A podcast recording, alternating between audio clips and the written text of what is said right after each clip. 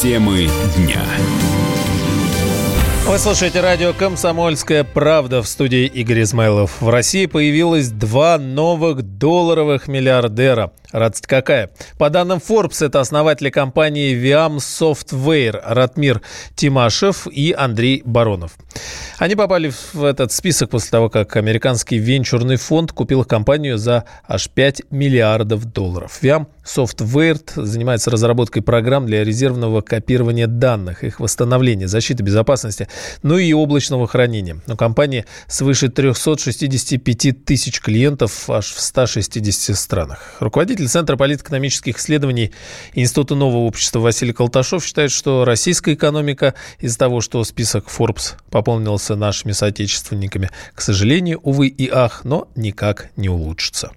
Рост числа долларовых миллионеров, а тем более долларовых миллиардеров, указывает на то, что ситуация в российской экономике принципиально улучшилась за последние несколько лет. Но надо признать, что все-таки рост этих доходов самых богатых граждан, он не может быть э, поставлен в один ряд с ростом реальных доходов населения. Этого не происходит. Население, домашние хозяйства остаются очень бедными. Более того, налоговая система работает скорее в интересах э, самых богатых, чем в интересах бедных, потому что регрессивная налоговая шкала, когда чем беднее, тем больше налогов, там до 60% суммарно, включая этот 20% НДС и включая НДС даже в счетах ЖКХ, для бедных, а для богатых всего лишь 13%. И, естественно, богатые в этой ситуации чувствуют себя гораздо комфортнее. Единственное, на что остается надежда, это на то, что государство в какой-то момент через свою политику, через политику оплаты труда в бюджетной сфере будет поднимать заработную плату. Особенно это, конечно, касается регионов. И тогда а, пропорции будут меняться, потому что уж очень провокационно, очень раздражающе для граждан выглядит этот рост числа миллионеров долларовых и миллиардеров. Ранее Forbes опубликовал список самых успешных российских миллиардеров. На первом месте оказался глава и совладелец компании «Новотек» Леонид Михельсон, самый успешный. На втором владелец э, долей в «Новотеке» и «Сибуре» Геннадий Тимченко, но замкнул тройку лидеров. Один из основных совладельцев Норникеля Владимир Потанин.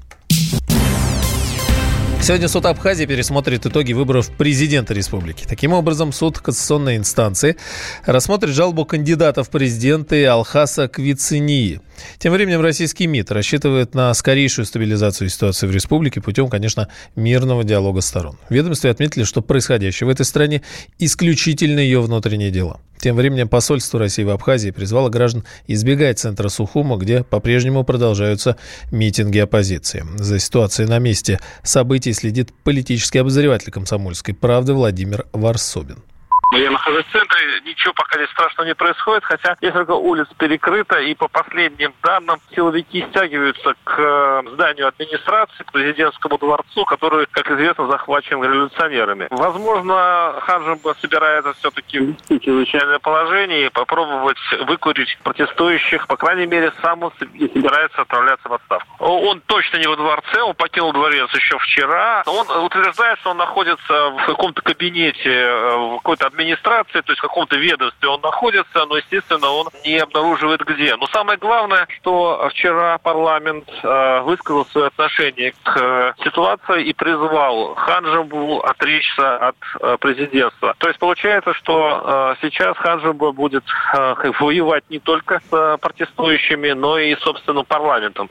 Это еще более усложняет ситуацию, и именно сегодня, вероятно, ближе к вечеру, она может э, дать какой-то ответ на что решится еще, пока еще президент Хаджиб. Она никогда не проходила, эта возня, она все время здесь ведется. И началась она, честно говоря, с тех пор, когда Хаджиба сам сверг Анклаба, до такой здесь президент. И точно так же, с помощью захвата администрации, он, в общем-то, изгнал бывшего уже президента, и тот бежал, и все связывали надежды, что та революция пятилетней давности облегчит жизнь для абхазских жителей, но это не произошло, хотя, в общем-то, с нашей точки зрения россиян, ничего здесь страшного не происходит. Да, маленькие зарплаты, но это по всей России они маленькие, 15-20 тысяч. Ну, в общем-то, ничего здесь особенного, производство не растет, но оно и по всей России у нас особо не растет. Но вот абхазы, они очень политически активный народ. И кроме того, случилась не одна неприятная вещь для Хаджибы. Буквально два месяца назад, в ноябре, были расстреляны два вора в законе. Это вроде бы не имеет никакого отношения к политике, но для абхазского общества это было сильное потрясение преступления, потому что эти воры в законе были очень авторитетны. И люди вышли на улицы, требуя расследования этого преступления, потому что эти воры в законе были любимы народом, вот как ни странно для нас это звучит. А после того, как пошли слухи, что сам Хаджиба, в общем-то, стоял за устранением этих воров, и произошло вот событие 9 января. Накануне протестующие штурмом взяли здание администрации президента Абхазии. Причиной их недовольства стало расследование громкого убийства в центре столицы, вот о котором мы говорили. Один из арестованных по этому делу якобы оказался сотрудником охраны президента. После этого жители Абхазии потребовали отставки главы государства. В администрации президента Абхазии произошедшее назвали попыткой госпереворота. Ну а сам Рауль Хаджиба отказался уходить в отставку по требованию протестующих и парламента.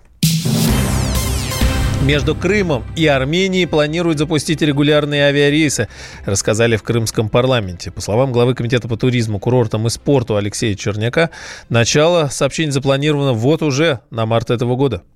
Чем больше будет рейсов, тем более международных, тем будет лучше и для аэропорта, потому что он сможет зарабатывать. У нас аэропорт огромнейший, один из лучших в Российской Федерации, и работает только на внутренние рейсы. На страны СНГ на международные направления законсервировано на сегодняшний день. Поэтому и больше рабочих мест, и, соответственно, больше налогов. Естественно, это расширяет географию приезда туристов и возможности соединения, в том числе транзитные пересадки. Все это даст положительный эффект и политический политический, экономический. Количество туристов увеличится, потому что прямые авиарейсы всегда способствуют этому. Будет больше возможностей и через Крым улететь в Армению.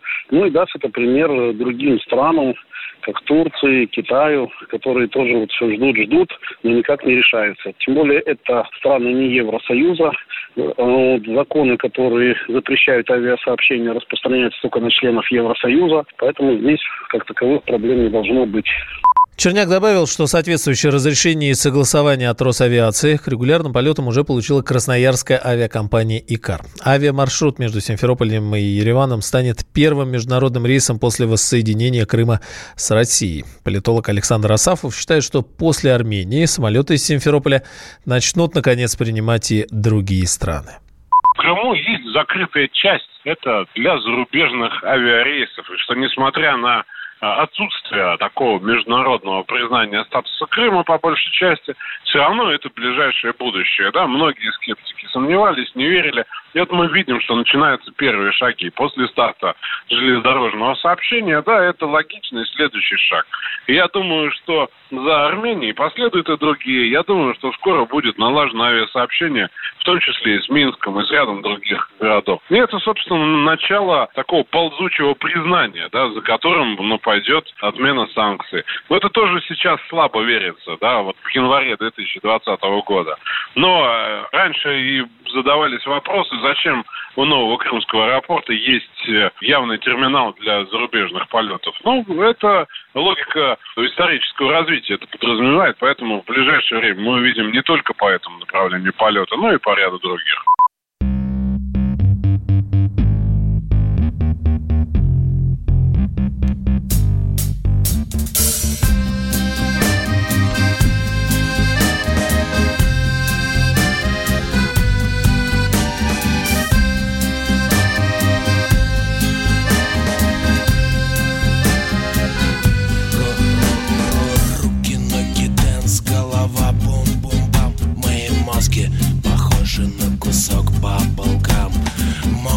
даже так, но лучше ускориться. Я лично бухаю, а кто-то колется. Мне бы в небо, мне бы в небо. Здесь я бы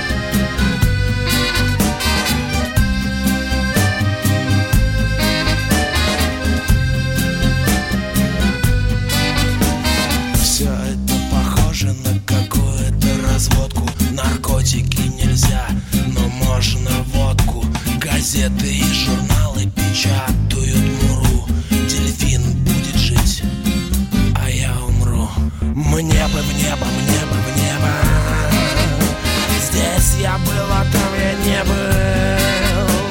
Мне бы в небо, мне бы в небо Здесь я был, а там я не был.